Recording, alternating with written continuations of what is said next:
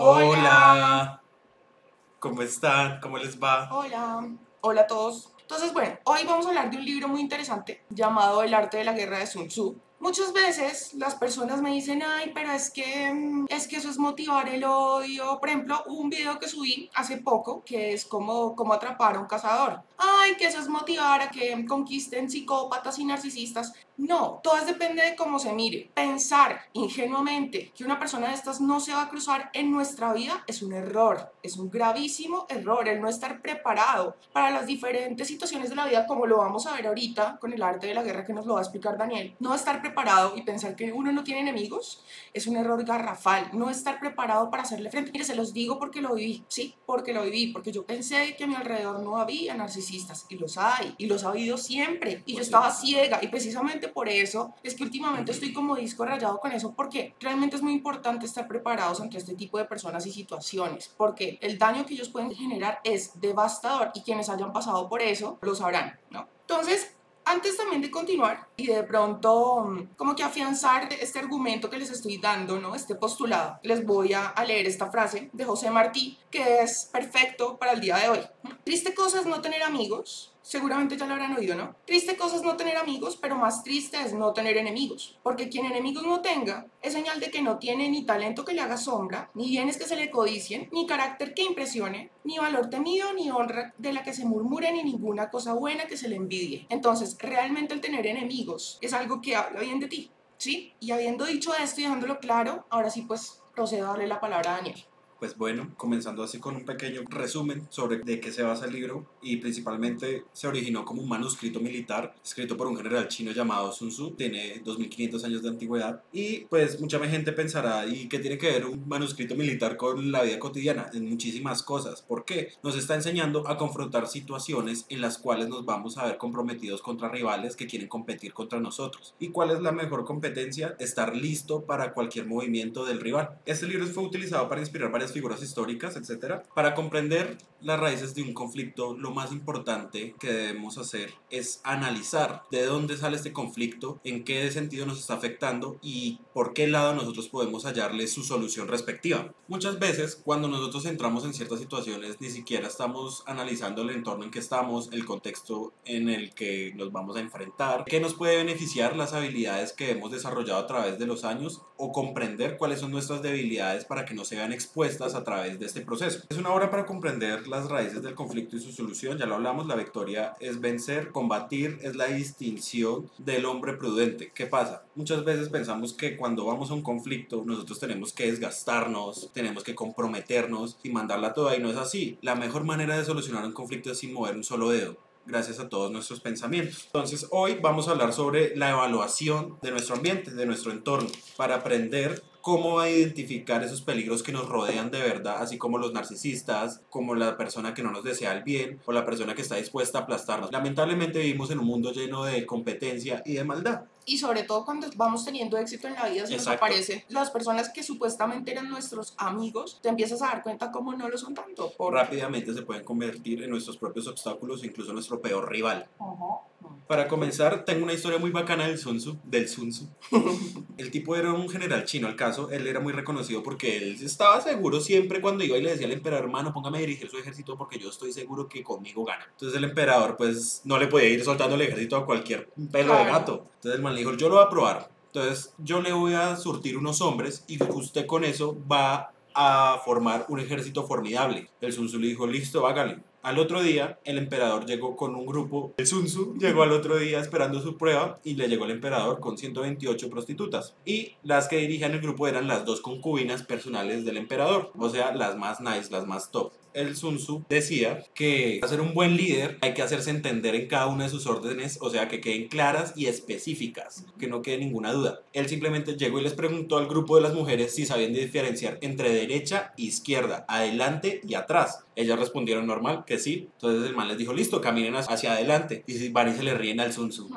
Las viejas no le pararon bolas. Entonces el man dijo, listo, el error es mío porque si las órdenes no le quedan claras al ejército, el general es el que está fallando al entregar la orden, no está siendo clara. Entonces el Sun se puso a pensarla y les explicó masticadito cuál era la izquierda y cuál era la derecha, cuál era adelante y cuál era atrás. Volvió y les ordenó, por favor caminen hacia adelante. Mm, mm, las viejas no se les dio la gana y se cagan de la risa antes del man. Entonces el man ofendido dijo, otra vez hablé mal. Entonces les voy a enseñar cómo es hacia adelante y hacia atrás. El man se puso a hacer el ejercicio el mismo cada vez que lo explicaba, que para adelante, que para atrás, que para la izquierda, que para la derecha. Mm, las viejas se volvieron a reír y otra vez quedó como un rabo. Entonces el Sun dijo, yo ya les di las órdenes claras, yo ya les di el mensaje claro, yo ya hice mi parte bien. Los que la están embarrando son los comandantes del ejército, o sea, las concubinas personales del emperador, porque ellas están generando indisciplina entre las filas de las mujeres. El Sun Tzu Torrabón se paró y las decapitó a las dos concubinas personales del emperador frente a todo el público de las mujeres. Claro, en ese momento las vías del mal les dijo, eche pa'lante. Y ahí sí todas caminando en filita y seguras. Dice pianito, pianito. Ajá, pianito, pianito. Entonces el emperador quedó como que, uy, este man. Y pues nada, el man los impresionó de tal forma que, bueno, le dieron los ejércitos y el man se fue a la guerra y ganó.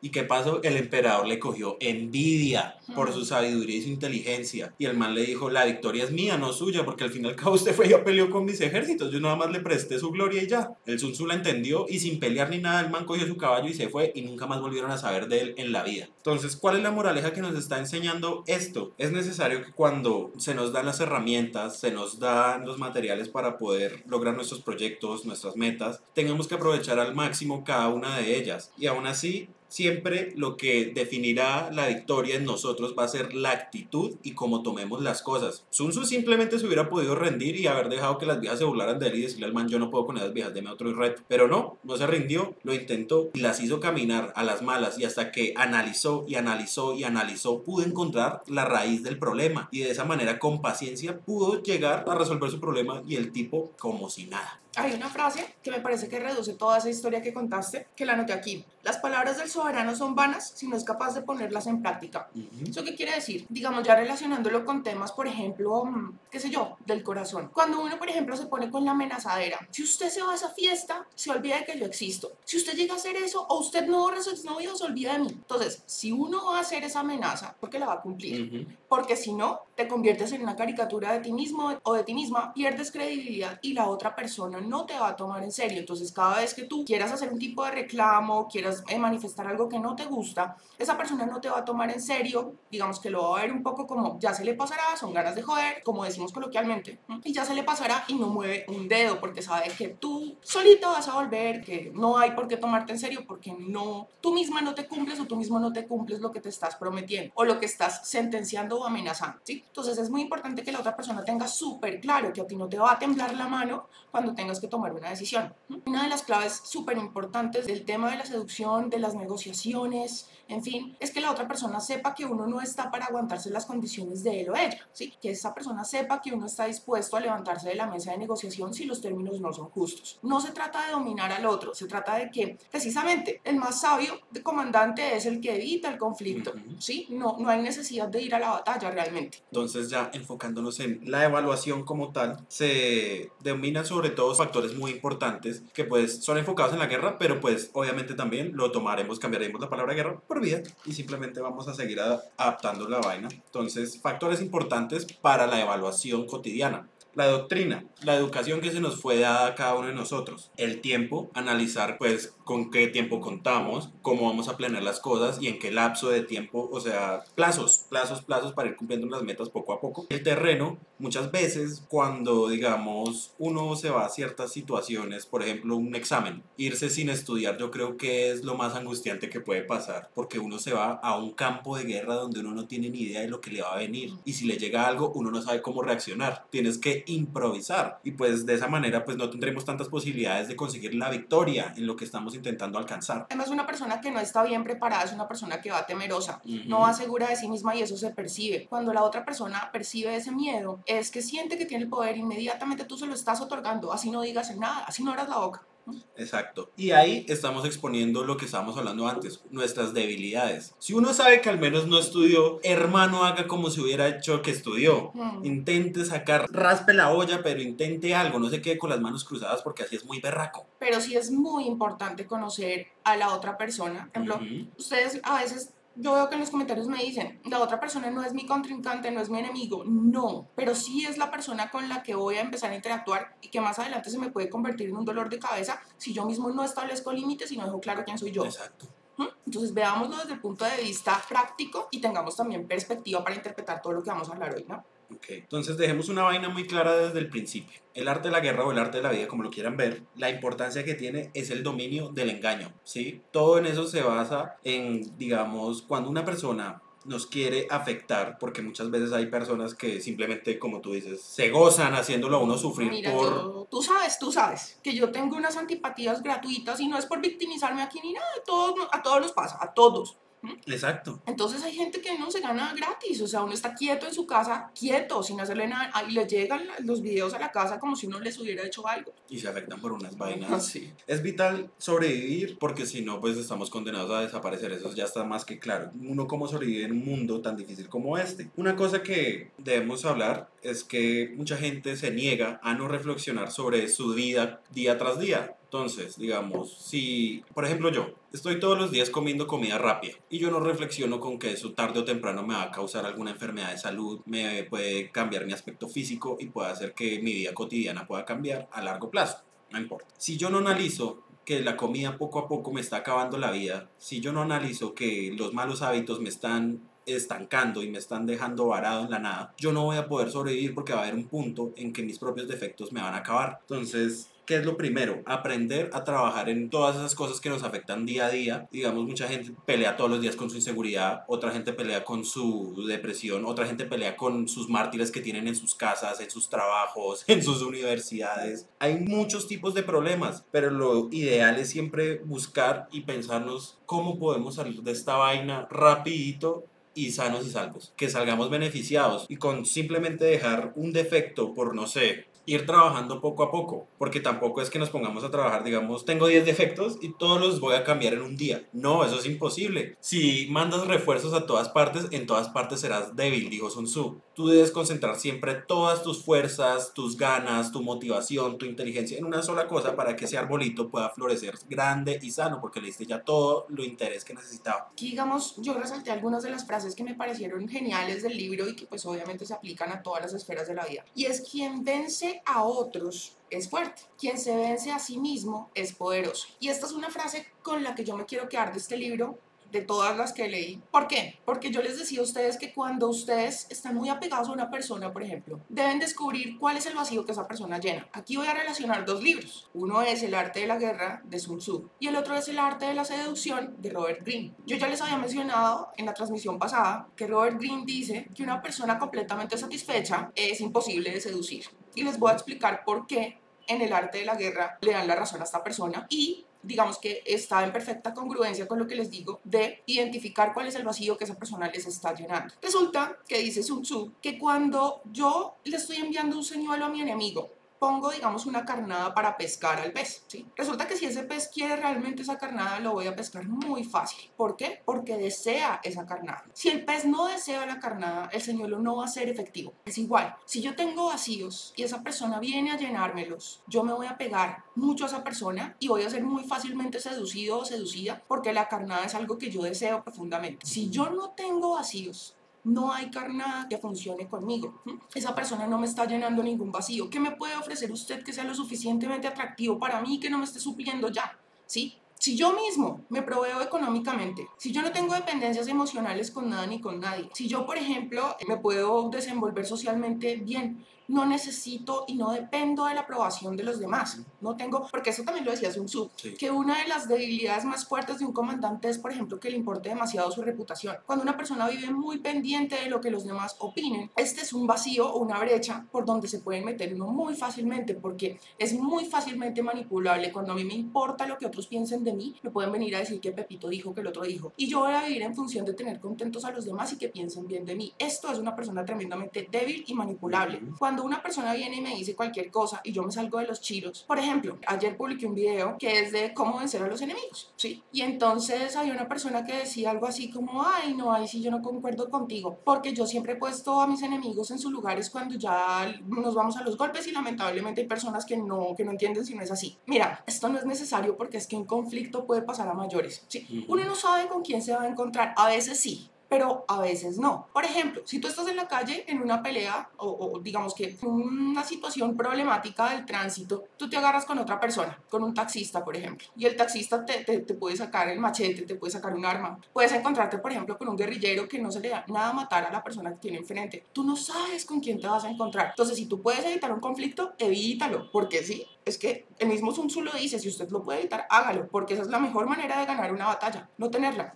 Es mejor no demostrarle a la otra persona que tiene el poder de desestabilizarme, de lograr sacarme de los chiros y que yo me ponga histérico, histérica, grosero, le voy a pegar. Eso es demostrar que son mis emociones quienes tienen el control de mí y no soy yo quien tiene control sobre la situación y sobre mis emociones. Recordemos que la persona que tiene la ventaja en un juego, en una discusión, en una pelea, es la persona que está más tranquila. ¿Por qué? Porque tiene control de sus emociones, no es una persona reactiva, tiene poder sobre sí mismo. Repito la frase del libro, quien vence a otros es fuerte, quien se vence a sí mismo es poderoso. Cuando yo me venzo a mí mismo, quiere decir que yo tengo poder sobre mí. Recordemos que lo que le da a uno poder, lo que es magnético en ti, lo que hace que las demás personas quieran estar a tu lado. Y no solamente en la esfera sentimental, sino en todas.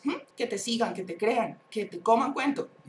Es básicamente la voluntad la fuerza de voluntad. Y cuando yo me venzo a mí mismo, estoy incrementando la fuerza de voluntad y por lo mismo estoy incrementando mi poder que a la larga es mi valor. En un libro que se llama El poder de la hora, dicen que lo importante es ser y no tener. Muchas personas quieren tener para poder ser. ¿Sí? Y no, primero hay que ser para poder tener. Y cuando yo tengo fuerza de voluntad e incremento mi poder, es decir, me venzo a mí mismo, me vuelvo poderoso. Y es ahí donde yo conseguir lo que yo quiera, puedo conquistar a quien yo quiera. No hay carnada que me seduzca porque yo me proveo todo, no necesito a nadie. Ese digamos que es como la idea principal que yo quería rescatar hoy del libro, que me pareció tremendamente interesante, cómo se relaciona una cosa con la otra, con la otra. Sí, por ejemplo, en las enseñanzas de Don Juan, él decía, por ejemplo, acuérdate que, que Sun Tzu también decía que una de las debilidades fuertes de un comandante es que sea demasiado temerario. ¿Por qué? Porque cree que le puede a todo. Y con respecto a esto vamos a relacionar este libro del arte de la guerra con las enseñanzas de don Juan de Carlos Castaneda, en donde don Juan Matus decía, el hombre tiene tres enemigos naturales. El primero es el miedo. Una vez logra vencer el miedo, que es su primer enemigo natural, viene el exceso de confianza, ¿sí? el creer que puede con todo. Hacerse como el de las gafas, hacerse el ciego ante las debilidades. Si yo no conozco mis debilidades, estoy fallando estoy súper fallando. Es muy importante saber a qué yo me le mido y a qué no a qué le puedo hacer frente y a qué no. Hay que ser consciente de eso, no se trata de no quererse ni nada, pero hay cosas que ustedes saben que hay siete inteligencias, ¿no? Según Da Vinci. Y pues obviamente una persona que de pronto es muy diestra en los deportes, por ejemplo, a lo mejor no le va tan bien con la física y la química. Entonces es como esta frase de Einstein, es algo así, o sea, ¿cómo yo voy a juzgar a un pez por su capacidad para trepar árboles? No, porque su destreza está en otro hábitat, sí. Entonces es importante no ser demasiado temerario, porque eso quiere decir que yo no estoy siendo consciente de mis debilidades, de quién soy yo. Para yo tener total control, se acuerda que lo hablábamos la transmisión pasada, que es importante conocer mis debilidades, mi luz y mi sombra, y encontrar el equilibrio entre estas dos. No es tanto el vibrar alto, estar súper happy y súper feliz y eufórico, sino suplirme yo todas las cosas para no ser un pez fácil de atrapar, ¿sí? Para no, que no tengan una carnada en la con la que me atrapen súper fácil. Entonces, eso es lo que les quería decir. Ah, bueno, y el tercer enemigo natural es cuando ya la persona está pues entrada en años y no tiene pues la misma energía ni la destreza, mm. la pericia de la juventud.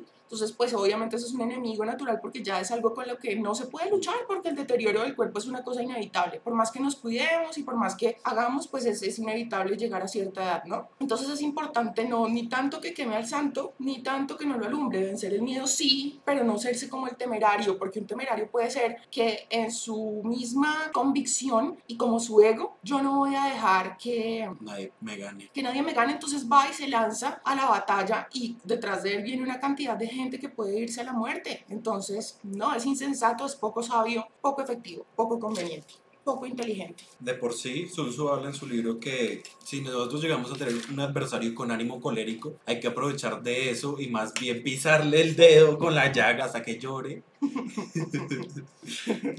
y sufra. Hay algo que es muy interesante que decía el libro también y es que, que, por ejemplo, es muy importante que si uno nota que la persona tiene un ego muy elevado, como suele pasar con un narcisista, por ejemplo. Si ustedes se hacen los que están perdiendo y le hacen pensar a esa persona que es esa persona quien tiene el poder, se confía y su arrogancia empieza a cegarlo. Además que siempre viven ebrios de ego, ¿no? Pero entonces esto es precisamente su debilidad. Ellos sí necesitan de nosotros porque necesitan validarse a través de las personas que realmente tienen el poder. Porque como decía esta chica Brady Johnson de OA o OA, eh, las personas que quieren el poder siempre intentarán controlar a quienes realmente lo tienen. Entonces, por esto estas personas buscan a personas de las cuales puedan alimentarse, suplirse. Entonces, si tú le dejas creer que es el quien tiene el poder, esta persona cegada por su misma arrogancia se va a crecer y se va a confiar. Y es genial cuando tú llegas y atacas cuando no se lo está esperando. Y de hecho, ese es uno de los tips más, digamos, proclamados en el libro y es atacar a tu enemigo cuando no se lo está esperando, cuando baje la guardia y cuando sea el momento indicado. ¿sí? Unos factores que debemos de tener en cuenta a la hora de una confrontación. Primero, al planear tu estrategia, siempre compara estos siete factores que te voy a dar, entonces te los clarito. Primero, ¿quién es más sabio y capaz? Uno se tiene que decir la verdad. Si uno va en un campo donde uno no es tan habilidoso, donde uno no tiene la experiencia o el conocimiento, es mejor uno no ponerse como a dárselas de ducho en el tema. Es mejor aceptar y decir, sí, yo necesito aprender, no, yo no soy capacitado para esto, porque eso puede resultar en situaciones en las cuales nos puede implicar la derrota para nosotros o incluso peor, una humillación. Segundo, ¿quién posee mayor talento? Eso es más que obvio, o sea, digamos, hay muchas veces que yo he visto un TikTok por ahí que anda de una nena que un man le dice que porque no sale con ella y ella le dice que tiene bastantes pretendientes, entonces que se ponga a competir. Yo no sé si ustedes han visto una foto que aparecen unos galgos en un estadio saliendo a, punto de correr. Tienen un chita, un guepardo, uno de estos animales africanos que son los más veloces del planeta. Y los perros cuando abren las puertas salen a correr, pero el guepardo no. ¿Por qué? El animal no tiene por qué demostrar que él es el más rápido del mundo, él está convencido y no tiene que decirle nada a nadie. Que probarle nada a nadie. Yo ya sé que yo soy rápido, si ustedes quieren verlo me ven cuando yo corra, si no de resto de malas. Cuando yo estoy convencido de quién soy y me acepto y me valoro, yo no, no empiezo a mostrar hambre de atención, ni a querer probarle, ni a mostrarle nada a nadie y me importa un soberano comino lo que piensen de mí, porque yo ya sé quién soy. Y cuando adoptamos esta posición adquirimos una seguridad pero impresionante, porque ahí ya uno sabe que si tenemos confianza en nosotros, ¿quién nos va a hacerla perder? Exacto. Otra cosa que es muy interesante del libro y que es, un, es una cosa que quiero que se graben así en mármol, es que la persona que tiene éxito es la que está preparada o la persona que tiene suerte la persona que está preparada y cuando llega la oportunidad está preparado para hacerle frente. Es decir, yo tengo que estar preparándome todo el tiempo para ser invencible porque yo no puedo controlar lo que va a pasar en las circunstancias ni lo que va a hacer mi enemigo. Yo solo puedo controlar lo que yo puedo hacer y es volverme invencible, es decir, trabajar en mi constante progreso. Yo les decía que la manera más eficaz, de las más eficaces de elevar la vibración es precisamente estar en el constante progreso. ¿Por qué? Porque eso incrementa mi poder, mi convicción de capacidad de hacer las cosas. Y por lo mismo, pues mi magnetismo, no solamente en el tema sentimental, sino con la plata, con todo, con absolutamente todo. Bueno, siguiente. Quien obtiene ventajas de la naturaleza y del terreno. Hay situaciones en las que nos enfrentaremos, digamos, no sé si a ustedes les ha pasado que se han presentado un trabajo y de alguna manera uno se da cuenta que hay un grupo de personas A y grupo de personas B. Curiosamente uno sospecha que el grupo de personas A tiene palanquita. Ah, ya. Entonces uno ya va como sospechando la vaina y uno dice, pero yo cómo voy a poder pelear con un man que ya viene recomendado y ya va más palanqueado, lo acaba de ver que le dijo parcero al man que está entrevistando. Yo ya perdí, pero no, nosotros tenemos que buscar cualquier ventaja que nos pueda servir a nuestro favor. No sé, pero muchas veces me gusta pensar que cuando yo veo unos videos para prepararme para las entrevistas de trabajo, siempre recomiendan que va a salir más beneficiada, digamos, una persona que utilice una carpeta más gruesa a la hora de entregar el currículo y el currículo más bonito, más ordenadito y más fácil de entender. Me parece que nosotros jugamos con todas esas herramientas que nos da, o sea, de intentar dar una buena impresión. Lo que les digo, el arte de la guerra se basa en el engaño. Si nosotros vamos a entrar a esa sala y vemos que ya estamos perdiendo, tenemos que sacar las uñas y ver cómo nos vamos a defender. Yo no les voy a decir que mientan, porque eso está muy mal pero uno sí puede maquillar un poquito más la verdad y hacerlo un poquito una mentirilla blanca. No, y es que de hecho, mira que en publicidad eso se usa. Por ejemplo, cuando en la vida ustedes han visto que una hamburguesa en vivo y en directo de McDonald's se da igual que en la publicidad, jamás. Pero eso no quiere decir que no esté rica, ¿sí? Pues a los que nos gusta, ¿sí? Yo sé que no es la mejor comida y que no deberíamos abusar de ese tipo de comida, pero es, digamos, para valernos del ejemplo. Sí, siguiente quien tiene más claras las instrucciones y las regulaciones, mejor dicho, quien la tiene clara. Lo que les comentaba, una persona que ya estudió, se preparó, sabe, digamos, más o menos cómo va a ser el examen, fue y le preguntó al profe, profe, ¿cómo me puedo preparar por tal lado? ¿Qué puedo hacer para mejorar? Esa persona ya hizo la tarea, porque se fue a estudiar su campo, su terreno donde se va a librar su batalla y ya sabe dónde queda cada huequito, sabe cuándo queda cada cosa que le va a poder crear un impedimento y ya va listo. Exacto, que era algo que yo les planteaba también en un video de las ventajas de imaginarse el peor escenario. Sí, cuando yo, por ejemplo, tengo miedo de algo, uno dice, ¿qué es lo peor que podría pasar? Entonces, cuando eso pase, si yo ya previamente he visualizado cómo reaccionaría, pues no me van a coger fuera de base, ya estoy preparada. Y eso es exactamente lo que les decía ahorita. La persona que tiene suerte es la que está preparada para cuando la oportunidad se presente. Esa es la persona que tiene suerte. Entonces, si yo todo el tiempo estoy en mi progreso constante, que además está en congruencia con las leyes herméticas, ¿no? Que si uno no mejora, sufre. ¿Por qué? Porque todo en esta vida, en este universo, tiende a la evolución. Y si uno no evoluciona, no mejora, cada vez el golpe va a ser más duro y más duro para que por fin la persona despierte y se dé cuenta del aprendizaje que tiene que adquirir con esa experiencia. Cada vez va a ser más duro el golpe si nos negamos, nos empeñamos o nos aferramos a la ceguera de no querer darnos cuenta del error, de no querer evolucionar y trascender esto. Hay una frase muy bacana sobre eso de Sun Tzu que dice que una ventaja que podemos manejar es quien esté primero en el campo de batalla y espere por el, por el enemigo estará fresco para la batalla. El que sea segundo y que haya tenido que correr para llegar al campo de batalla estará cansado tendrá menos opciones de conseguir la victoria. Esto no es implícito así de que llegaron mamados, sino más bien veámoslo como suele pasar en YouTube. Existen canales de YouTube, cuando empezó YouTube ciertos temas eran los que más pegaban, pero los temas que pegaban entonces ya no son los que pegan ahora los pioneros siempre van a recibir lo primero, o sea, lo mejor. Si nosotros somos innovadores, si nosotros estamos todo el tiempo cambiando nuestra forma de ser, todos los días transformándonos y evolucionando, no nos va a coger la antigüedad como eso de ser anticuado y quedarse obsoleto con el tiempo, como digamos está hecho este libro. Si se dan cuenta, el libro ha perdurado 2500 años y sus consejos siguen sirviendo para la gente en su vida cotidiana. Si tú te quieres meter en un campo donde ya tú ves que está sobreexplotado, ves que está lleno de otras personas y como que todo el mundo está haciendo lo mismo, no necesariamente tienes que ser el primero, simplemente tienes que hacer algo que los otros no se les ha ocurrido. Y uno puede decir, uy, pero tan difícil. Y no, no, la verdad es que no. Pónganse a pensar cuáles son las marcas que han tenido éxito y por qué lo tuvieron. Digamos, Adidas llegó a ser el Adidas que hoy en día porque sacaron una marca para los mundiales y todo eso se diseñó para que la gente empezara a comprar zapatos y a la vez alinear a zapatos con fútbol y de una vez para ahí toda la vida se quedó Adidas en tu cabeza. Por ejemplo, con respecto a lo que estás diciendo, otro ejemplo que a mí siempre se me viene a la cabeza con eso, es la época en la que reinaba Britney Spears. Entonces, como ella tuvo tanto éxito, salieron sus respectivas copias, ¿no? Cristina Aguilera, Jessica Simpson, Mandy Moore, en fin. Y uno lo puede ver una cantidad de cosas. No, pero entonces ponle cuidado. En esa época ya todo el mundo estaba saturado de la niña que estaba buena y que salía bailando la coreografía y todas las canciones le sonaban igual. Cuando sale Avril Lavigne y también eh, paralelo a ella salió Pink, eran dos nenas completamente disruptivas, que no había coreografía, que no era la niña mostrando el ombligo y bailando la coreografía y cantando pop. No, eran niñas más rudas, eran personas que de pronto mostraban un carácter más fuerte y que era completamente disruptivo, era como un respiro. Y entonces, claro, tuvieron un éxito abrumador porque era como, uy, por fin otra cosa, o sea, venimos pero hasta aquí de esta vaina. Entonces, claro, cuando tú eres disruptivo e innovador, como dice Daniel, tú tienes el éxito garantizado. Digamos varios ejemplos, además de los que nos acaba de dar Xiomara. Pónganse a pensar a través de la humanidad todo lo que ha cambiado. Primero llegó la radio, antes de eso estaban las cartas, luego llegaron los teléfonos, la televisión, el internet, las redes sociales y cada uno fue cambiando su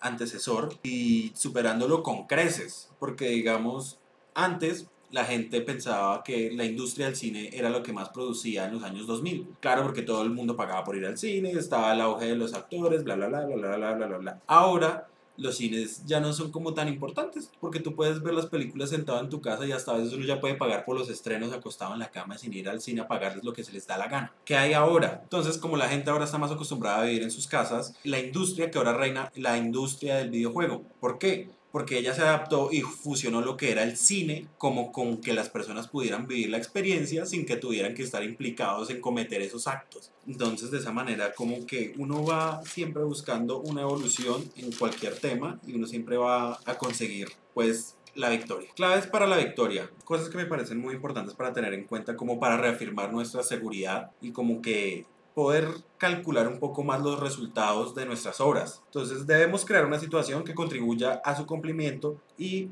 por situación se refiere a considerar el campo y actuar de acuerdo a lo que es ventajoso. Ya lo hemos dicho mil veces. Si tú eres bueno en la física pero no en los deportes, muchas veces he visto como físicos diseñan cosas que son mucho mejores que los deportistas o si tú eres cocinero puedes aprovechar tus habilidades para deslumbrar al público. Digamos, hay gente que ni siquiera tiene que hablar, solamente hacer un buen plato ya te hizo parecer un genio toda la noche o hacer, te hizo parecer culto.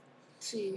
Todo lo que te puedas beneficiar tú mismo te dará tus puntitos. El arte de la guerra se basa en el engaño, por lo tanto, cuando tenemos la posibilidad de atacar, debemos aparentar incapacidad. Digamos, si tenemos un rival, esa persona, si nos ve que estamos muy fuertotes, que nos vemos confiados, que nos vemos seguros, esa persona va a sentir la necesidad de prepararse para intentar derrotarnos. La idea es que baje la guardia, que nos vea como menos, que nos subestime. Ajá. Mientras que si tú te ves así todo indefenso, como una pobre mosca ahí volando, uno dice, ese man qué daño me va a hacer. Eso está como el cuento de la liebre y la tortuga. La liebre estaba convencida de que cómo me va a pasar una tortuga, es que es imposible. Y el man dijo, estoy tan confiado que me voy a echar a dormir porque sí, porque sí soy de piro. Me voy a... O sea, así soy de fanfarrón y me las creo. El man, su ego lo llevó a quedar ciego y a no darse cuenta que estaba desperdiciando la victoria y se la dio en bandeja de plata a una persona que simplemente se dedicó a saber lo que sabía hacer. Caminar lento y despacio, pero con seguridad. Y ganó porque nunca dudó de él y sabía que lo estaba haciendo porque quería y porque sabía lo que iba a hacer. Por ejemplo, también de una estrategia más o menos así es la que vemos en una película que me encanta, de Kevin Spacey, que se llama Los sospechosos de siempre. Que él, ay, sí, yo soy el cojo, yo soy... Sí, yo no, no mato una mosca, no, no rompo un plato y después les pego una burlada terrible a todos los policías. Si no la han visto, eh, también los invito a que la vean y, por ejemplo, también lo vemos en la película El abogado del diablo, cuando Al Pacino le dice a Keanu Reeves que sí, que, que te vean como el despreciado, el poca cosa, ¿no? Nunca te tienen que ver venir para poder sí atacar así como modo tigre, que es sigiloso, ¿no? Nunca lo ven venir así. Les iba a contar una historia que a mí me pasó cuando yo estaba en décimo. Yo estaba en un colegio y bueno, llevábamos todo el año escolar normal y a uno le ponían director de grupo, que era la persona que se encargaba de ordenarnos, de salir con nosotros, de encargarse de ver que nuestras notas fueran bien y hablar con nuestros papás, etc. Entonces, a mitad de ese año llegaron y nos cambiaron la directora de grupo porque llegó una nueva. Era la mata de la dulzura, o sea, era todo el mundo pensaba que era bobita la madre porque es que era muy muy noble, ella era muy suavecita, entonces era esas profesoras que digamos deja que los niños sigan en su ruido mientras trabajen, pueden hablar, pueden sacar el celular, pueden comer en clase. Y digamos que cuando tú ibas a presentar las cosas, tú le decías, ay, profe, pero ayúdeme, por favor, necesito esto, que lo otro. Y ella siempre te ayudaba. Entonces, al siguiente año, como todo el mundo le cogió cariño a la vieja porque era muy dulce, le dieron otro grupo y ya le dieron grado 11, que pues era lo más importante para las directoras de grupo. Y con tan poquito tiempo en el colegio, lo que hizo esta hijo de madre con su nadadito de perro fue que uno siempre reunía plata para las chaquetas de graduación y eso era la moda y que no sé qué, y las chaquetas son bien caras. Pues nada, esta llegó y les mostró las chaquetas, les dijo que las mandó a hacer y les recogió la plata. Y al otro día renunció y se fue y nadie se esperaba que la Astrid fuera a robar al colegio y a todo su curso. ¿Por qué? Porque ¿quién la veía con una cara de boba? Y los bobos éramos nosotros. Sí, tenaz. tenaz. Y de hecho hay una frase por ahí circulando que dice que, que si algo que la vida me ha enseñado es que los peores hijos de puta son los que no tienen tienen apariencia de serlo. Entonces... Yo tengo una ley de vida que dice no molestar a las personas calladas, de verdad, nótensela, no molesten nunca a una persona callada porque esas personas contienen. De las aguas mansas, líbrame, Señor.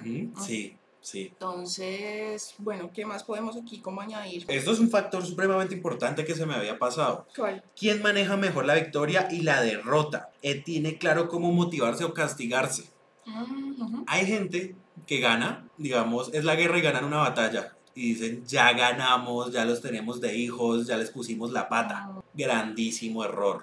Así como dicen en el fútbol, el partido se acaba hasta que pita el árbitro. Y si uno se pone a confiarse con las vainas, créanme que esa es una embarradota. Yo soy de esas personas que, digamos, mi mamá me enseñó mucho a que uno no debe contar las cosas, porque casi siempre cuando uno se pone a contar las cosas no pasan y uno queda como un culo. No sé, y además como que también la energía de las personas, ¿no? No, y es que yo lo, he dicho también en videos, que es, o sea, a veces no es ni siquiera que la persona le tenga a uno envidia. Por ejemplo, tú así le cuentas a alguien, oye, conocí a una persona, es divina, está súper enamorada de yo también. Puede ser que esa persona genuinamente se alegre por ti, pero no puede evitar de pronto sentir dolor al pensar que ese tipo de cosas a él o a ella no le pasan. Sí, no es que no se alegre por ti, pero sí siente dolor por sí mismo, por sí misma, porque dice algo debe estar mal en mí que a mí no me pasan esas cosas. ¿Mm? Entonces, ese mismo dolor, esa misma energía hace que como que se mm, bloqueen las cosas que a ti te están pasando, ¿sí? Entonces es mejor uno guardar los secretos. Es que es lo que les decíamos al principio, cuando uno está teniendo cierto éxito, es inevitable despertar envidias en las personas. Y los que antes eran tus amigos te querían mientras no te iba mejor que a ellos. Una vez te empieza a ir mejor que a ellos, ya no te quieren tanto. Descubren que ya no sienten como ese aprecio tan genuinamente. Entonces es bueno guardarse uno su- sus cosillas. Yo, por ejemplo, muchas veces me dicen, o uno ve en redes sociales, ay, pero es que si, si no sube fotos contigo es porque no te quieres. Mira, yo sinceramente soy partidaria de no dar a conocer las relaciones de uno en redes sociales por muchos motivos. Primero que todo, porque como dice el libro, uno puede tener control sobre uno, pero no sobre lo que hace la otra persona. Y generalmente la persona que más presume su relación es a la que más engañan. Y como despierta tantas envidias, hay gente ahí pendiente de ver cómo hace caer al otro. A mí no me parece tan bueno eso, andar contando uno sus cosas, sus triunfos, sus vainas. Mejor uno calladito y cuando, además porque cuando las cosas se hacen se dicen solas. Que lo vean a uno ya teniendo su éxito y sus vainas es diferente, pero no pregonarlo, ¿no? digamos, yo creo que un consejo muy útil para nosotros es que todos los días nos podemos encontrar con personas en nuestra vida, así como estamos hablando, que porque les nace prefieren entregarte en vez de bondad una granada a tus manos con tal de herirte. Te lo pueden hacer pasar como un regalo, como un caballo de Troya y ahí con la sonrisa de oreja a oreja, toma, toma. Y lo único que están esperando es que tú recibas eso y ver cómo poco a poco te destruye eso. ¿Qué opciones tenemos? Si nosotros sabemos ya que esta persona más doble que la cinta, simplemente lo que podemos hacer es decirle, tome su regalito y quédeselo para usted, guárdeselo usted, quédese con sus malas intenciones y a mí no me venga a envenenar, porque la verdad ya ni le va a parar bolas. Si le paro bolas ya lo estoy dejando ganar a usted. Un consejo que nos da Sun Tzu, el general más hábil nunca sale de su fortaleza a pelear. ¿Por qué? Nosotros estamos seguros en nuestro campo en nuestra zona de confort. Si nos dejamos alterar, si nos dejamos sacar de, de nuestros cabales, nos van a encontrar en una forma en la que no estamos pensando, no estamos razonando, no tenemos idea de qué va a pasar con nuestras consecuencias y ahí ya tenemos, pero el fracaso asegurado. Y otra cosa que también pues se dice mucho en videos, yo estoy segura de que lo habrán oído varias veces en videos así de temas de seducción y eso, y es que no se trata de ir tras de las mariposas, sino de hacer o de embellecer el jardín para que ellas vengan solitas. Es exactamente lo mismo. Sun Tzu nos dice que la mejor batalla es cuando el enemigo viene al campo de uno y no uno al campo del enemigo. Y eso también se ve en una frase que dice, por ejemplo, un águila cuando caza a una serpiente no lo hace en el piso que es el terreno de la serpiente, ella la eleva para llevarla a su terreno, porque en el aire la, serpiente no tiene nada que hacer. Entonces ella no es tan boba de llegar y coger y matarla en el piso, no, la coge y la eleva y la lleva a su terreno para poder ganar.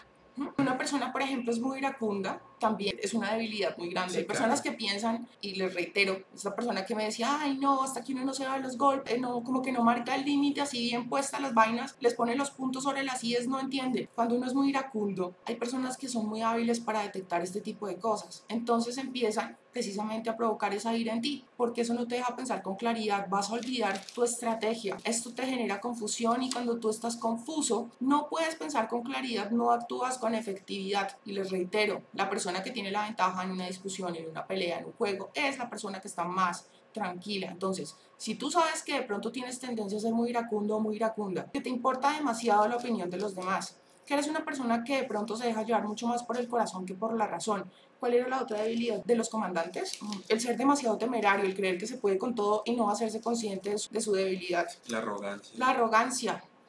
Cuando yo, ah, sí, entonces me subo y me creo la mierda, pues, y esto hace que yo baje la guardia y que no me prepare lo suficiente. Es como cuando le dicen a uno, déjate enseñar, no siempre tienes la razón. Si uno siempre cree tener la razón, no va a aprender nunca, porque ¿cómo? Ya se la sabe todas. Entonces hay que tener humildad y volvemos a lo mismo, el equilibrio, ni tanto que queme al santo, ni tanto que no lo alumbre. Por ejemplo, hay una frase que yo recalqué aquí y es que mm, con la alegría de superar las dificultades el pueblo olvida el peligro de la muerte. ¿Esto qué quiere decir? Que muchas veces cuando uno tiene miedo a hacer cualquier cosa, a enfrentar cualquier cosa, uno lo que hace es ponerse pequeñas metas. Entonces, por ejemplo, yo le tengo un miedo infinito, por ejemplo, no sé, a saludar a la gente es algo con lo que yo no puedo. Son cosas así de la cotidianidad que no son tan, sí, tan... Pero es una cosa que por lo menos a mí eso me ha costado toda la vida. Entonces, por ejemplo, voy a empezar a saludar hoy a una persona, una sola persona, y mañana dos, y luego a tres. Y todo el tiempo yo me hago consciente de que al enfrentar este miedo yo estoy incrementando mi poder, mi convicción de capacidad. Cuando yo me, digamos que pongo mi energía en incrementar ese poder, en trascender ese miedo, en evolucionar, en progresar, estoy elevando mi vibración. Y cuando yo elevo mi vibración puedo manifestar la realidad que a mí se me dé la gana. Entonces, enfrentemos los miedos y con la alegría de vencer esas dificultades a uno ya se le va olvidando el porque está concentrado en lo que va a ganar y no en lo que puede perder. Por eso donde uno pone la energía, la atención pone la energía. Entonces, si por ejemplo, yo no me concentro en que de pronto si yo saludo a esa persona me va a ignorar y me voy a sentir muy mal, ¿sí? O no me va a responder el saludo. Yo me concentro es, me conteste o no me conteste el saludo, yo lo hice. Y eso me va a dar más poder. Entonces me concentro en que eso me va a dar más poder y no en que esa persona me saluda, que no me saluda. Sí, por ponerles un ejemplo. Muchas veces uno cae como en lo que tú decías, en cebos de las otras personas con tal de simplemente tener un punto a favor en contra de uno. Por ejemplo, hay muchas personas, y yo también lo, lo mencionaba en el video de ayer, que, por ejemplo, empiezan en, en, grupo, estamos en grupo, y tú empiezas a hablar y la persona es como a burlarse, a sabotearte, a hacer comentarios hirientes o que te saquen de tu centro, que te dan mal genio. Y precisamente lo que buscan es que tú reacciones, y que reacciones de pronto de manera violenta o grosera, o con ironías también, entonces la persona ahí la cambia, ¿no? Ay, no, pero no es para que te lo tomes así, no, no, no, no, no estás muy agresivo, no se te puede decir nada. Lo que busca precisamente es eso, es ver que tienen el poder y el control sobre ti y te sacaron de tu centro y lograron exactamente la reacción que estaban buscando para hacerte quedar mal. Entonces, si yo tengo control sobre mí, yo no voy a caer en esas provocaciones. Con evaluación cuidadosa se vence, sin ella se pierde. Sin cálculos nunca va a haber victoria. Y por eso es que llegamos a este punto en que es muy importante analizar cada salida y cada entrada. Muchas veces la disciplina es una habilidad que nos falta. La disciplina nos puede ayudar a ordenarnos, a manejar nuestros suministros, nuestros recursos y no necesariamente tienen que ser pues así recursos de verdad. Muchas veces nosotros lo que necesitamos en nuestra vida es simplemente fomentar una rutina la cual de verdad nos alimente y nos esté ayudando a ser mejores cada día, digamos. Si uno empieza a hacer eso del ejercicio a las 5 de la mañana, muy bacano ya cambió la rutina, empezar a leerse libros que tal vez me puedan ayudar en mi trabajo, libros que siempre me haya querido leer o cosas que fomenten mi mentalidad porque tal vez yo siento que no, no estoy bien de ánimo, siento que no sé manejar mis emociones, pues de manera empírica yo puedo aprender a manejar todo eso y es un punto que podemos aprovechar. Lo que decíamos, al innovar nos mantendremos vivos. Muchas veces la gente ni siquiera se toma la molestia de aprender cosas nuevas todos los días porque piensan yo ya me las sé todas. El conductor de taxi dice yo para qué me voy a leer el manual de tránsito si yo ya sé qué es lo que no tengo que hacer y qué es lo que sí puedo hacer. Pero resulta que qué, que sacaron una nueva norma y el otro man por estar confiado se le pasó y le cogieron y le dijo, ole, multado por esta vaina y la persona va a decir, pero ¿por qué? Claro, nunca tuvo eso en cuenta, o sea, nunca lo vio venir. Siempre tenemos que ver venir las situaciones en las tres cuales... pasos más adelante a las cuales nos podemos ver expuestos y de esa manera, al estar tres pasos adelante de nuestro enemigo, nosotros seremos quien tomemos por sorpresa la situación en nuestro contra. Estar preparado ante cualquier eventualidad es algo que te da muchísima ventaja y eso aplica en todo, en todo, en todo. Muchas veces cuando uno está conociendo a una persona, pues claro, esa persona le muestra a uno su mejor cara y uno tiende a pensar que la persona es todo eso que le está mostrando y muchas veces no es así. Entonces uno tiene que estar preparado para pensar que esa persona le está mostrando a uno podría no ser cierto. Ir, por ejemplo, como un caballo cuando va en bajada, que es con toda la precaución, él no va desbocado, él va con todo el cuidado, tanteando el terreno primero, calma, Por eso yo les decía antes en un video también que cuando ustedes estén conociendo a alguien, no se coman el cuento, sobre todo cuando son ese tipo de personas que son muy hábiles con las palabras. Por ejemplo, te he pensado todo el día, no dejo de pensar en ti. Realmente tú eres una persona única, impresionante. Nunca había conocido a alguien como Sí, te juro que yo no había sentido esto por nadie en tan corto tiempo. Es que tú realmente me mueves. Yo no sé qué es lo que. Sí, te amo. Y te lo dicen a las dos semanas. No se crean el cuento porque es que ahí esa persona está utilizando el cebo con el cual ustedes son pescados muy fácilmente. Cuando uno cree en este tipo de cosas así tan rápido, porque tiene un vacío. Entonces es importante uno todo el tiempo estar supliendo esos vacíos, conocerse, saber cuál es su lado de luz y de sombra para que de ese modo no le salgan a uno con cualquier carnada, con cualquier señuelo y pin, le ganen. No.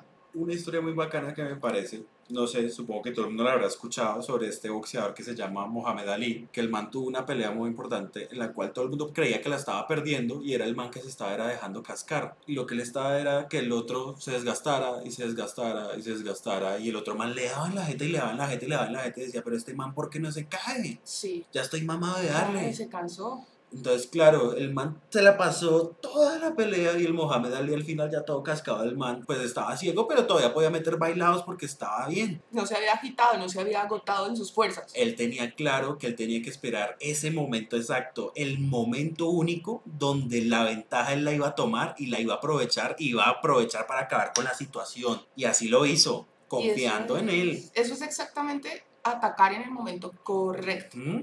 Aprovechar lo que dicen, el tiempo y todos tus espacios. Conocía su terreno, conocía su tiempo, conocía su objetivo, ejecutó. Y es lo que muchos de nosotros deberíamos empezar a hacer muchas veces.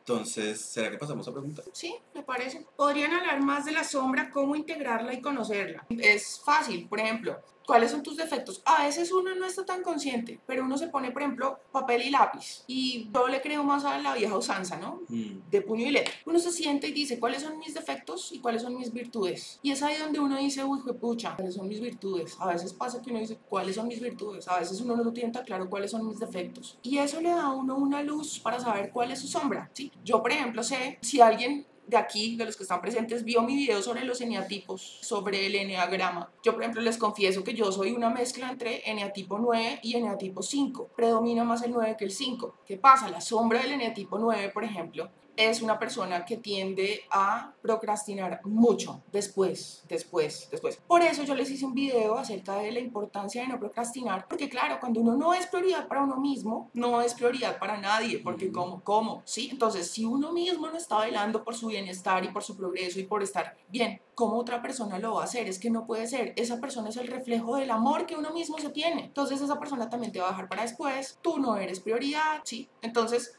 es muy importante y el eneatipo le ayuda a uno mucho con eso. Si ustedes no han visto el video de los eneatipos, los invito a que lo vean porque esta es una manera muy fácil y efectiva de darse cuenta de cuál es la sombra. De todas maneras, también los invito a que vean los videos de Borja Vilaseca, que es una persona súper experta en ese tema, sabe muchísimo, muchísimo. En Facebook hay grupos también que incluso tienen test para saber cuáles son pues como es el eneatipo predominante en uno. Y ahí le dan a uno tips para solucionar la sombra, para trascenderla, para aprovechar los puntos fuertes, porque claro, no se trata solamente de sombra, cada eneatipo también tiene luz. Entonces, esto les ayuda muchísimo, es una herramienta súper, súper útil para esa pregunta que me hiciste. Hola, Dani, una pregunta, estamos todos preocupados en la casa, pero ah, esto yo ya lo había leído. No, esa persona de manera consciente puede pensar que es merecedor, puede creer que sí, pero no. Te garantizo que a nivel inconsciente no.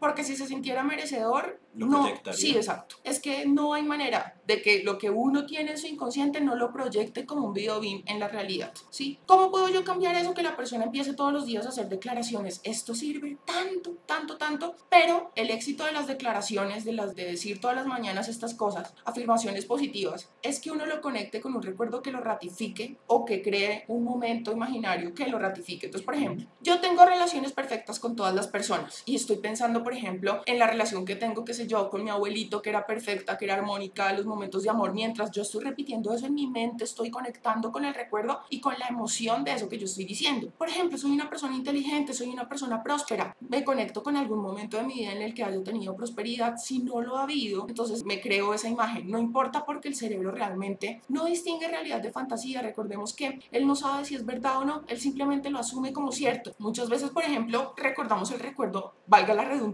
diferente a cómo pasó. Y otra persona y nos dice, no, pero así no fue. De verdad, pero yo recordaba que era así. No, así no fue. Entonces, realmente la realidad es como uno la recuerda, ¿sí? Y el cerebro da por hecho que así fue. Así en la realidad no haya sido de esa manera. Entonces, podemos cambiar la realidad, crear ese recuerdo para que mientras estoy haciendo la afirmación, conecte con el recuerdo y me convenza y conecte con la emoción para que así haga match vibracional con esas cosas que yo quiero manifestar. En este caso, si a la persona le hace falta prosperidad, soy una persona próspera, el dinero viene a mí sin ningún esfuerzo y con facilidad y, constancia, por ejemplo. Y yo de pronto me puedo visualizar contando dinero. ¿Y cómo me sentiría si tuviera, por ejemplo, un fajo de dólares y lo estuviera contando? Y empiezo a pensar en todo lo que me compraría, a conectar como si ya fuera cierto. ¿sí? Es como lo que dice este Arturo Calle, él dice que uno tiene que coger los billetes y frotárselos, ¿no? Imprimirse la energía de los bichos y hablarles. Sí, sí, los amo y les da besos y todo. Y esto parece de locos, pero no, es completamente efectivo, efectivísimo. Bueno, sigo obsesionada con un ex desde los 15 años. 15 años que no le he vuelto a ver en persona, únicamente nos comunicamos por mensaje. Él ha andado con muchas mujeres, pero no se ha casado. Es un profesional, pero siento que no tiene interés en mí. ¿Qué hago? ¿Borro su número? Ya me cansé de seguir obsesionada. Sí, rompe ese vínculo porque mira, eso lo único que hace es alimentarte ilusiones. Identifica cuál es ese vacío que te llena. ¿Por qué estás tan pegada y después de 15 años sigues ahí, enganchada? Cuando uno descubre qué es lo que lo tiene pegado, se despega. Créanme que sí. Identifica qué es lo que esa persona te da. Piensa, con papel y lápiz, así, ¿no? ¿Por qué yo quiero estar con esta persona? ¿Qué es lo que me tiene pegado. ¿Qué tiene esa persona que no tengan otras? ¿Por qué? Cuando tú descubres qué es, tú dices, ah, mi vacío es este. Voy a buscar maneras de suplírmelo yo misma. ¿Qué será de pronto que me, que me representa, no sé, aceptación social? Una persona que me escucha y los demás no. Entonces, si yo estoy buscando que esa persona me escuche, será porque yo misma no me estoy escuchando. Algo que le bota a uno mucha luz acerca de qué es lo que lo tiene enganchado es preguntarse qué es lo que uno siempre ha querido oír de alguien, qué es lo que uno siempre ha querido que los papás o la pareja le diga, qué es eso que uno siempre ha querido escuchar y eso le da una luz de su más grande vacío. Y sí, yo te aconsejo que rompas el vínculo, ojalá desvíes llamadas, y lo bloquees, porque es que eso hace que tú, cualquier cosa que esa persona haga, la interpretes como una señal de interés. De pronto te llenas de, te haces el pajazo mental, por ejemplo, de que no se ha casado, entonces que todavía tienes oportunidad. No, si esa persona quisiera estar, estaría. Y porque además uno sabe cuando uno le interesa a una persona. Así no hablen del tema, uno sabe que si de pronto le botara los puntos o le echara los perros, la persona cedería. Entonces, no, si quisiera estar, estaría. Yo rompería el contacto y ya, le echaría tierrita a eso. Si una pregunta, ¿cómo puedo superar una adicción por una persona que no me hace bien? Es como cuando un drogadicto anhela salir de ahí, pero en la abstinencia o contacto cero sufre enormemente y cae. Luego viene la culpa y es todo un patrón, gracias.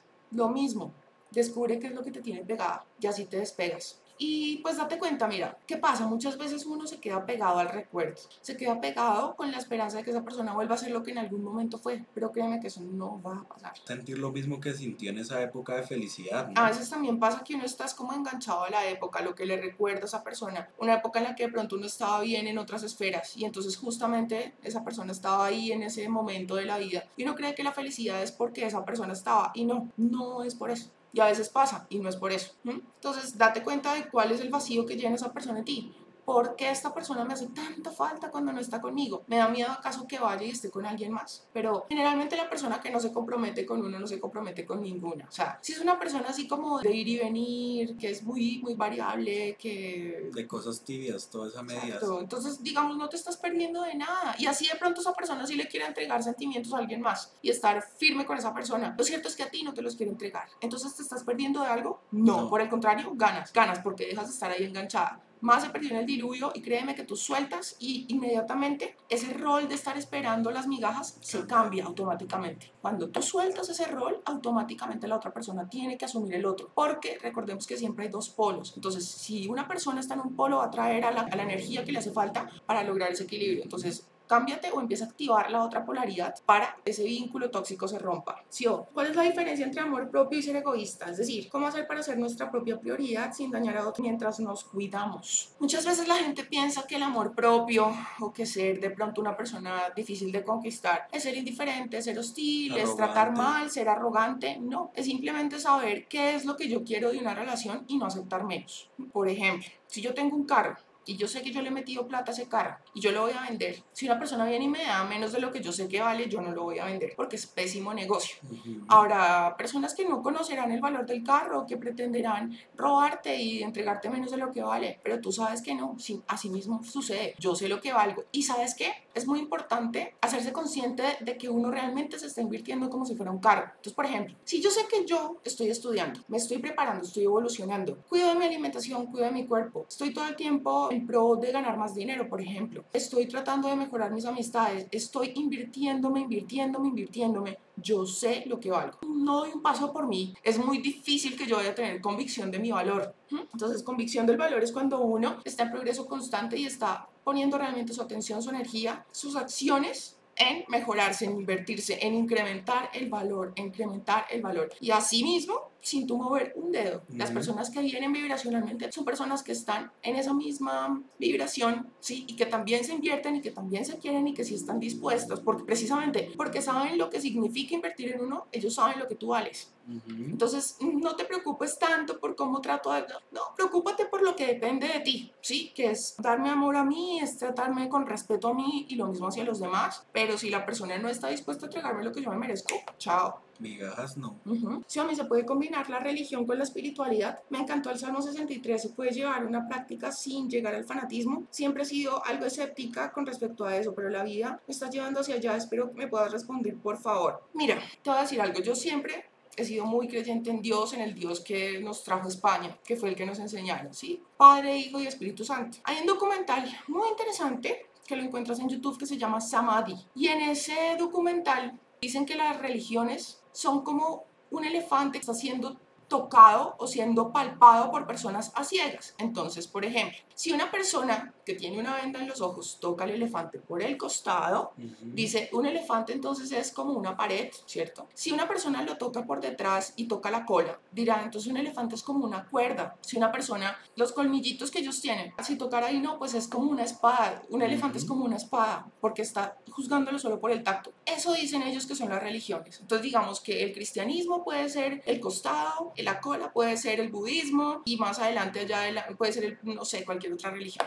Entonces, todas tienen algo de verdad porque realmente si tú te pones a ver, todas van en pro del amor, de profesar el amor y de actuar en pro de eso. Ayudar al prójimo. Lo que pasa con la Biblia cristiana, con la Biblia católica, es que ha sido modificada y manipulada. Y manipulada muy convenientemente. Entonces, por ejemplo, dentro de la Biblia, y ustedes lo pueden ir a comprobar en Google, estaba el tema de la reencarnación. Ahí estaba consignado ese tema. Pero, los del Vaticano lo eliminaron y lo radicaron fue abolida esa información de la Biblia porque no les convenía. Ahí condenan mucho, por ejemplo, lo que es la adivinación, el tarot, todo eso, pero es básicamente porque, claro, si en esa época una persona sabía que tenía mucho poder haciendo brujerías, que hay otras entidades que te pueden hacer favores, pues la Inquisición, la iglesia iba a perder poder sobre la gente. Y si no metían miedo, que es lo que hoy en día incluso se hace en política y todo, o sea, infunden miedo en las personas para poderlas controlar y manipular. Entonces, si ellos no infundían miedo al castigo, al infierno, sí, a la hoguera eterna, pues... Eh, no, tenían con qué chancletearlos. No tenían cómo controlar y manipular a la gente. Entonces, ¿qué pasa? Yo creo en Dios y es el ser al que yo siempre le he orado. Por eso el Salmo, por eso más tú Jehová, muchas personas me refutaron que no, que el nombre es Yahvé. Miren, realmente aquí el punto es la intención. Más allá del nombre, más allá de lo que sea, no digo que las palabras no tengan una vibración y un poder, sí, pero digamos que más allá de eso es la conexión con el Padre. Sí, yo creo en Dios, pero no en el Dios de la Biblia exactamente, exactamente, porque yo sé que es una versión manipulada. Sí, es más, miren, ahí dice, por ejemplo, la Biblia dice, el principio de todo, el temor de Dios es, es, el principio de toda sabiduría. Y resulta que cómo puede ser eso posible si el miedo es lo contrario al amor y Dios se supone que es amor. Entonces eso no es posible. Ahora, en la Biblia también le dicen a uno, es que Dios es celoso. Los celos son una emoción netamente carnal, humana. Un ser evolucionado no siente celos. Es una conciencia colectiva, ¿cómo va a consentir eso? Eso no, es, ese sí es un Dios creado por el hombre, ¿sí? Entonces ahí sí, como dijo Nietzsche, y, y, y el hombre hizo a Dios a su imagen y semejanza, creyendo que eso, y no es así, no es así. Entonces, realmente Dios no es ni de premios ni de castigos. Dios es amor. Dios es amor y realmente no es que Dios te va a mandar a la hoguera y te va a castigar por las cosas malas que tú haces, sino que realmente hay unas leyes de las cuales no nos escapamos Ninguno, ¿sí? Entonces, si yo siembro una cosa, voy a cosechar eso mismo. Y los reitero, siempre lo digo, pero uno lo que siembra no son las acciones, sino la intención detrás de esa acción. Siempre les doy el mismo ejemplo. No es lo mismo que tú le regales chocolates a tu amiga porque sabes que le gustan los chocolates y la quieres ver feliz, a que tú le regales chocolates a tu amiga porque la quieres ver gorda. La acción es exactamente la misma, pero la intención que hay detrás es lo que tú estás sembrando. Entonces, si tú quieres causarle daño a otra persona, tu cosecha va a ser eso, un daño hacia ti. Si tú quieres hacer feliz a una persona, vas a cosechar eso, felicidad. ¿Sí? Entonces, que si se puede ser espiritual con alguna religión, yo pienso que lo que yo más profeso en mis videos y en todo lo que hablo es el budismo, digamos que es como lo, el hermetismo, y, pero realmente si ustedes se ponen a ver es como un mix de varias cosas, porque son las vainas en las que yo creo, pero cada quien llega a su espiritualidad de acuerdo a sus experiencias y lo que le parece lógico y resuena con cada quien. Sí, habrá personas que dicen, uy, no, eso del budismo es satánico, en fin. Hay gente, por ejemplo, que le parece que el tarot es, es algo malo. Realmente puede ser malo en el sentido de que, pues, puedes dar con charlatanes y entonces son personas que te pueden programar para algo malo. Inclusive ayer veía una señora que decía que no sé hasta qué punto esto sea cierto, ¿no? Y cada quien pues creerá o no. Pero ella decía que hay varias dimensiones, ¿no? Entonces estamos en la 3D, que es la netamente material, que es esto, es el cuerpo, es todo esto, ¿no? Y ella decía, la cuarta dimensión está como en un limbo entre la tercera y la quinta. Entonces ella dice, los que se quedan atrapados, por ejemplo, que se mueren, y están muy, muy, muy ligados al cuerpo, a lo material. Pues no se quieren desligar, no se quieren despegar, se quedan atrapados en la cuarta dimensión. ¿Qué pasa? Ya dice que hay personas o seres que se quedan atrapados en esta cuarta dimensión y que ayudan a ciertas personas que se llaman videntes. Entonces, ¿qué pasa? Como esa persona conoce el pasado de ese alguien. Por ejemplo, yo voy donde la vidente y entonces ese espíritu le dice cosas que sabe que a la otra persona le pasaron en el pasado. Pero entonces, claro, como este alguien te dice una cantidad de cosas que te pasaron, tú asumes que todo lo que te va a decir es cierto, pero realmente no. Esa persona sabe el pasado, pero no conoce el futuro. Pero entonces, si te llega a decir cualquier cosa que te va a pasar en el futuro, tú se la vas a creer porque ya te dijo muchas cosas de tu pasado, pero te está engañando, te está timando y te está programando para cosas que no, pues que no, no necesariamente tienen que ser así porque realmente es uno el que tiene el control de su vida y de su realidad, ¿no? Entonces, pues espero que te haya podido servir la respuesta. Si a mí donde dices que está lo de la reencarnación porque en Hechos dice que qué?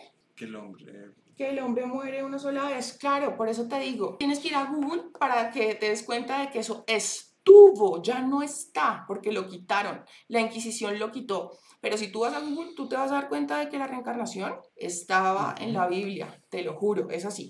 Xiomara, ¿qué precio tiene una asesoría personal contigo? Ahorita no estoy haciendo asesorías ni las voy a hacer porque ya el tiempo no me da, porque ya no... Realmente el tiempo que yo invierto en una asesoría es un tiempo muy grande muy grande y eso me quita la posibilidad de de pronto llegar a más personas porque muchas personas demandan asesorías. Precisamente por eso abrí este espacio para poder al menos contestar preguntas, porque el tiempo ya no me da para asesorías y no las voy a hacer, no puedo.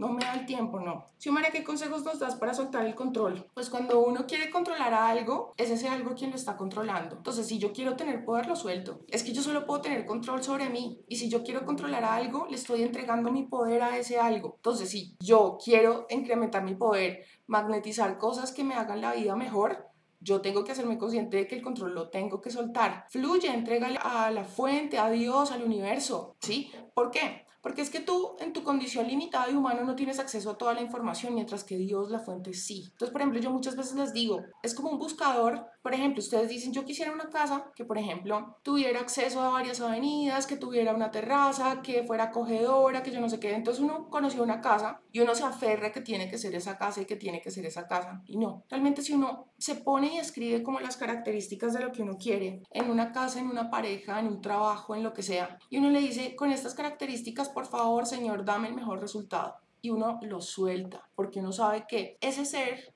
es el padre y lo único que quiere es lo mejor para uno. Entonces, si esa persona me ama o ese ser me ama, solo me va a entregar lo mejor. Entonces suelto porque yo no lo sé todo, pero ese alguien sí lo sabe. La gran conciencia, la conciencia suprema tiene acceso a toda la información, entonces por eso te va a dar siempre la mejor opción porque te ama. Puede ser que no sea eso de lo que tú estás aferrado, pero te garantizo que es mejor y más correspondiente contigo ese algo que el Padre te da. Entonces aprende a entregarle todo a Él y a confiar, a conectarte con cómo te quieres sentir y no con qué. ¿Sí? Él te entrega todas esas características que tú quieres con el mejor resultado y no con ese que tú quisieras o que crees que es el mejor. Hola, soy Omar y Daniel. Empecé una relación a distancia con alguien con quien no me conozco físicamente. Duramos cuatro meses y cosas con los compañeros. Planes de irme de pero me puse intensa y fastidiosa y me dejó hace una semana. Quiero recuperarlo, pero no quiero escribirlo y embarrarla más. No, lo mejor ahí es distancia. Es distancia y silencio. Espérate a que se calmen las cosas porque como vi en una frase yo hace un tiempo, ese tipo de situaciones es como cuando tú pones una piedra en un charco, entonces la piedra cae en el charco y eso es como la discusión, el problema. Entonces, ¿qué pasa? Cuando la piedra cae en el charco, toda la tierra emerge y todo se ve turbio, tú tienes que esperar a que la tierra baje para que se aclare todo y lo puedan ver los dos con mayor claridad. Cuando uno se distancia un poco y la otra persona se da cuenta de que uno realmente se puede ir, entonces ya no está en esa posición de poder, ¿no? Porque es que eso es muy importante, yo siempre se los digo, cuando uno termina una relación con una persona, es importante que quien la terminó también sienta el sentimiento de pérdida. Porque es muy fácil, por ejemplo, yo saber que alguien me está esperando e irme a probar allá a ver cómo me va con otra persona. O a lo mejor no probar con otra persona, pero sí quedarme solo. Y como yo sé que si yo quiero volver, lo puedo hacer porque ahí está esa persona.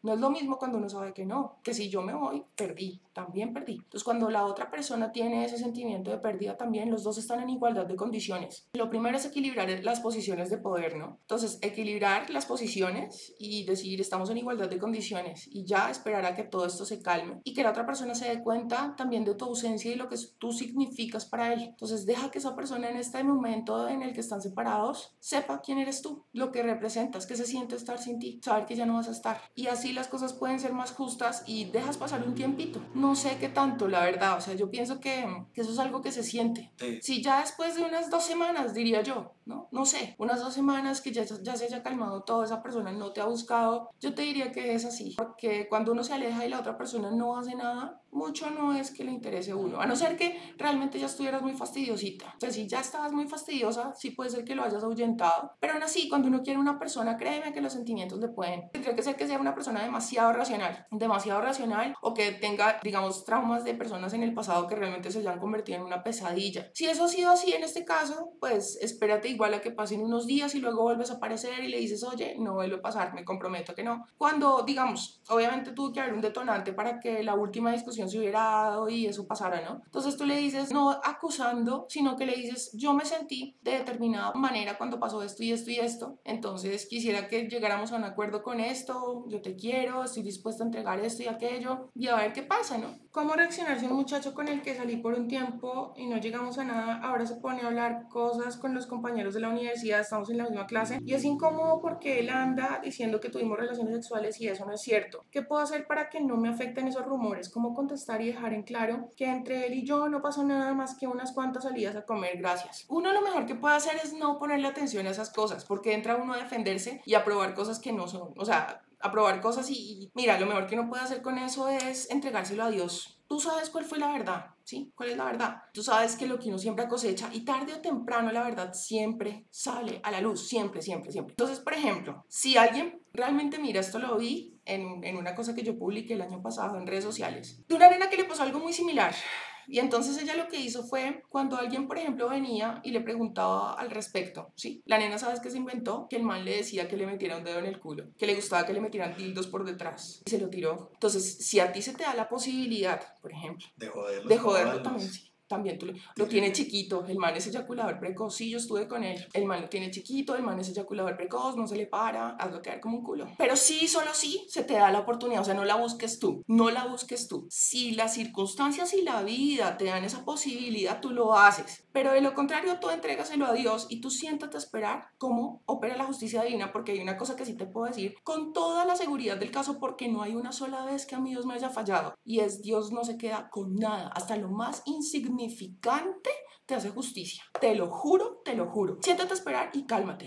Entrégaselo a Dios y verás. Si tú quieres que se haga justicia más rápido, puedes hacer un ayuno infalible infalible. Si mi, mi, pareja al día de hoy eh, revisó mi celular, cosa que nunca hace, y vio en búsquedas de Facebook que busqué a mi ex. Nunca hablé ni siento nada por él, pero mi pareja se enojó demasiado. No me habla, no me quiere ver, pero ¿para qué lo buscabas? O sea, no te engañes, porque es que si yo estoy buscando a mi ex en redes sociales es porque me interesa. Y es muy... qué pasó con su vida. Sí, sí, sí. Entonces es muy jodido realmente que esa persona pues te crea que no te importa. Es más, yo no te creo, porque no creo que sea cierto que no te importa. La otra persona duda si le estás dando su lugar. Exacto. Y digamos, digamos, en el caso de los tipos, pues los manes son más territoriales, ¿no? Entonces muchas veces buscan a ver la nena qué, porque realmente los hombres rara vez terminan definitivamente una relación. Habrá unos que sí, no es bueno generalizar, pero por lo general, sí, yo sé que Daniel sí, pero por lo general los tipos no sueltan así mucho porque son muy territoriales. Tendría que ser que la nena ya se les haya convertido en una pesadilla, que ya es como una terapia, o sea, que realmente la nena ya pasó la parte chévere y divertida y se convirtió en una mamera. Entonces ahí sí ya los tipos, no, no, no, no, no, chao.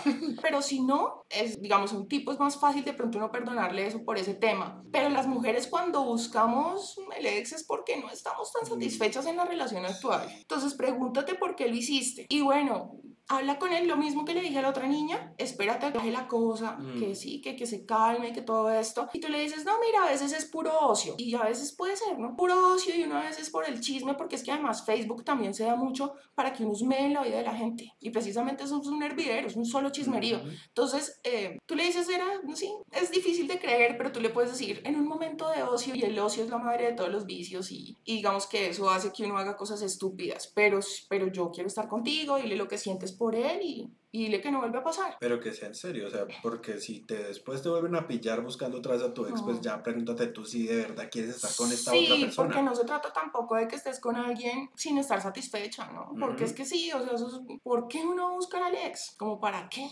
Ya eso pasó. Sí, de verdad que lo hice por chismosear, porque me habían contado que estaba muy feo. ah, pues dile eso, dile eso. Pues es la verdad, es la verdad. Dile sí, es que estaba por chismosear. Él sí, el chisme me puede, pero pues es eso, marica, no te lo tomes tan en serio. Yo te quiero a ti, tú sabes que yo te quiero y puedes empezar a decirle los motivos por los cuales tú lo quieres. Mira, si no fuera así, entonces yo tal cosa o tal otra, ¿no? Para que se convenza de que es en serio. Hola, Xiomara, ¿cómo hago para superar una relación tóxica? Duró dos años. Lo mismo. Busca qué, cuál es el vacío que esa persona te llena. Sí, lo mismo. ¿Cuál es el vacío que esa persona te está llenando? Busca el eneatipo, los eneagramas, y eso te da una luz acerca de, de tus vacíos. ¿Qué te lleva a comportarte así? ¿Cómo trascenderlos? Cuando uno descubre que lo tiene pegado, se despega.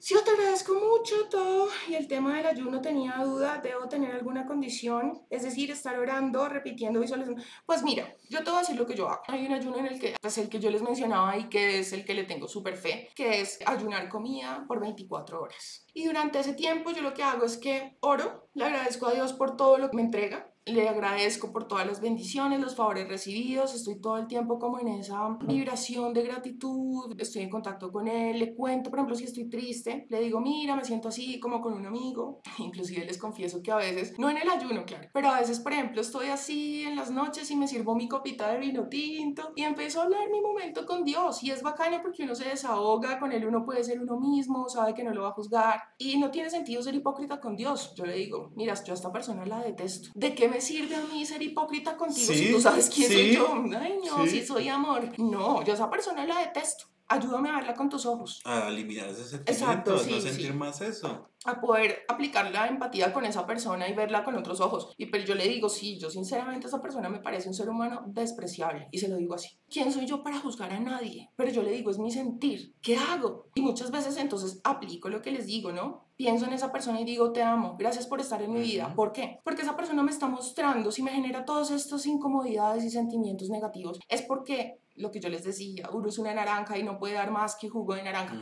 Si esa persona se está apareciendo en la vida de uno es porque igual esas emociones ya estaban dentro de uno y esa persona le está sirviendo a uno de espejo para que uno se dé cuenta de que eso está ahí. Si no estuviera eso ahí, uno no ni le va ni le viene a esa persona. Pero como esos sentimientos tienen que salir, esa persona te está ayudando a darte cuenta de que eso tiene que trascender y evolucionar. Entonces, bueno, volviendo al tema del ayuno, te digo que tengas conversaciones muy honestas con él, le cuentas tus tristezas, tus miedos, todo, y aprovechas ese día para tener una conexión súper grande con él. Cualquier cosa que uno pida en ayuno, la recibe. A no ser que no le convenga, ¿sí? A no ser que haya algo mejor o que de pronto eso que tú quieres tiene una intención en el ego, por ejemplo. A veces sucede que uno sueña con tener el carro. Ay, yo quiero un carro, no sé qué, ta, ta, ta. Y no es lo mismo que tú quieras un carro para poder salir con tu familia, para poder eh, desplazarte, exacto, con facilidad, para evolucionar, para progresar. Hay gente que, por ejemplo, lo que sueña es tener el carro para ir y pasearse por el frente de sus enemigos o esas personas que lo han humillado. Cuando yo tengo un deseo desde el ego, puede ser que yo lo consiga, puede ser que se me manifieste, pero ese deseo se me va a convertir en un problema, porque toda decisión que yo tomo desde el ego me va a llevar a un aprendizaje, o sea, a un momento de sufrimiento, para que aprenda. Si yo tomo decisiones basadas en el amor, pues se me va a manifestar y se me va a, pues a materializar ese algo, ¿sí? Si de pronto no se materializa es porque hay algo mejor para mí, ¿sí? Pero si yo tengo mi intención y yo sé que es desde el amor, yo estoy tranquilo. Si no se me dio, algo mejor vendrá. Tranquila, tranquilo. Pero si yo sé en el fondo de mi corazón que lo que yo quiero es, por ejemplo, ahí sí, es que yo me quiero ir a viajar, pero no por ir a conocer, sino para que todos vean que yo viajé y no me voy a dejar echar tierra. Puede ser que de pronto se te dé, pero te va a traer un momento de aprendizaje. No, y de pronto que hay veces que se le dé, pero que le resulte distinta como por sus deseos. No, pues claro, claro, es que es precisamente eso, Ana. Es precisamente eso. Bueno, Sí, a veces tengo rabia con mi expareja porque cuando no tenía nada andaba yo en todas con él. Pero ahora que empezó a mejorar su situación económica me abandonó. No sé si el karma existe, pero se lo dejo al Señor y también le pido que me olvide de él. Sí, esto pasa mucho, mucho, mucho, mucho, que las personas están con uno mientras lo necesitan, pero tú la conoces el día que ya no te necesite. Cuando te trata, de la manera en la que te trata cuando ya no te necesita, te muestra quién es realmente esa persona. Entonces agradece que ya no te hizo perder más tiempo. Menos mal que le empezó a ir bien y con eso te zafas de la basura, la sacaste. No corras detrás del camión porque ya se la llevó. Última pregunta. ¿Cómo podría encontrar mi tranquilidad con una persona que cuando me ve intenta hacerme sentir mal, ofenderme, no sirve ignorarlo, hacerse oídos sordos, incluso reír, porque no me deja ir, me agarra y no se cansa de decir palabras tan hirientes, disfrutarme, sufrir, pero ahora que intenté la indiferencia y demás, aún sigue aún así sigue persistiendo en causar daño, agradecería mucho sus palabras. Pues mira, si esa persona sigue insistiendo es porque sabe que, que te afecta, mm. ¿sí? Entonces lo que tú puedes hacer es como empezar a, digamos, por ponerte un ejemplo, no sé qué situación podría ser, darle la razón en todo, digamos, que vengan y te digan, eh, oiga, y es verdad que, mm, que su marido le engañó, ¿no? Pero es que eso se debía venir, yo no sé qué, no sé qué, sí, sabe que sí, sí me engañó, Sí, usted tiene toda la razón. Sí, no, y eso no es nada si le contara. Sí, sí, sí, sí. Empieza a darle la razón en todo. Y se necesita que genuinamente a ti no te importe. Aplica la compasión. Si esa persona está tratando de, de desestabilizarte de esa manera, es porque eres tú quien lo desestabiliza. Para que esa persona se tome la molestia de cranear como fastidiarte, ¿sí? De estar poniendo su atención y sus acciones en joderte, es porque así mismo tú tienes el poder, te reitero como la frase de OA o OA. Las personas que quieren el poder siempre querrán controlar a quienes realmente lo tienen. Entonces tú tienes el poder, no se lo entregues porque esa persona lo sabe. Y en el momento que tú manifiestas que te afecta lo que sea, esa persona lo percibe y por eso insiste, insiste, insiste. Entonces estás fingiendo que no te importa. Tienes que realmente hacerte consciente de eso que yo te estoy diciendo. ¿Qué tanto tienes tú que desestabilizar a una persona para que haga ese tipo de cosas, para que viva en función de fastidiarte? Pobre loser. Dile, consígase una vida, marica, en serio. O sea, no sea tan loser. Sí, o sea, o sea, en la vida hay más cosas aparte de mí, en serio, se lo juro. Les cuento que ya me empezó a fallar la voz. Entonces, pues ya eso fue todo por hoy. Espero que lo hayan encontrado útil, que lo hayan disfrutado como lo disfrutamos nosotros. Eh, nos vemos el próximo viernes. De ahora en adelante lo vamos a hacer los viernes por muchos motivos. Entonces, pues nos vemos aquí todos los viernes. Sépanlo. Si quieren de pronto compartirle a alguien este, esta información, estas sesiones en vivo, pues chévere para que cada día seamos más y podamos pues, llegar a más personas y colaborarle a más gente. Recuerden que el podcast está en Spotify y está en YouTube. Y está en en Spreaker. Las tres plataformas nos pueden encontrar en Spotify como Hermanos Villanueva y ahí podrán encontrar todos los programas hechos hasta la fecha. Se sube programa nuevo todos los lunes, ya editado y listo para ustedes. No olviden suscribirse acá al canal de Twitch, suscribirse al canal Daniel Villanueva y Xiomara Villanueva y tener un gran lindo, muy lindo día y fin de semana bonito. Exacto. El valor agregado de Spreaker, ¿cuál es? Que allá no hay que pagar ah, suscripción. Para todas las personas que, digamos, no cuentan con suscripción de Spotify por X o Y razón, tranquilos. Pueden entrar a Spreaker y escucharnos totalmente gratis. Y ahí podrán tener todo el contenido por si se les hace más fácil, más cómodo, más chévere. Exacto. Entonces, muchísimas gracias por estar aquí. Saben que los amamos con todo el corazón, que les deseamos lo mejor. Mucha paz, mucha alegría y besito. Chao.